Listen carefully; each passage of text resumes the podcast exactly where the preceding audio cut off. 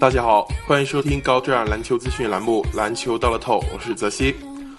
周六早上将开打六场 NBA 比赛，本人首先关注一场东部球队之间的对峙，奇才队迎战尼克斯。两队在季前赛已经率先交锋，当时尼克斯队在主场成功压制奇才队，在第二阵容的比拼中占据上风，也为本场比赛增添了不少悬念。奇才新赛季失去了老将皮尔斯。他对于奇才队来说，除了更衣室领袖作用，更是替补阵容的得分保障。所以，奇才队在夏天重点针对外线引援，杜德利、阿兰·安德森和加里·米尔三港老枪的加盟，增加了外线投手深度，有望改善球队上赛季外线进攻乏力的状况。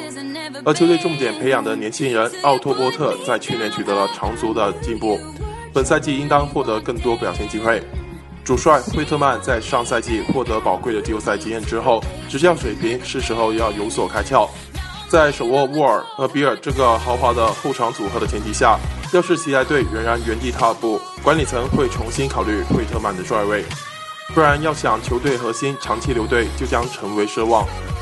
尼克斯队经历了噩梦般的一个赛季之后，本赛季渴望顺利重建。新赛季球队只能继续仰仗安东尼的个人能力。不然，在安东尼缺阵的情况下，各项数据都会大幅下滑。从尼克斯夏天的运作来看，还是更加倾向于争取战绩，而不是摆烂。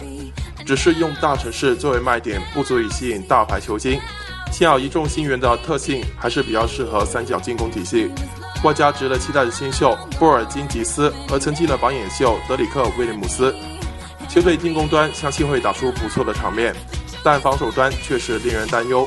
总的来看，这场赌博的风险还是不小。费舍尔也需要进一步展现他的执教功力。眼看史蒂夫·科尔的高光成就，他也应该考虑一下自己的前景了。考虑到尼克斯在季前赛曾经战胜奇才队，奇才队也是被 copy 的赛程，估计临场阶段数据走势有可能逐渐倾向于尼克斯队。考虑到奇才核心后卫在做客险胜魔术的比赛中负伤，今天的比赛也明显状态不佳，表现有所挣扎。这是尼克斯队乘胜追击的好机会，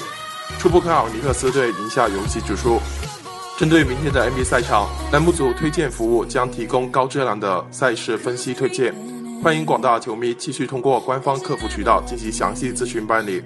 以上资讯由篮球大乐透栏目组官方独家提供，更多资讯欢迎通过栏目组各大网络平台进行浏览。今天的节目就到这里，感谢您的收听，我们下期再见。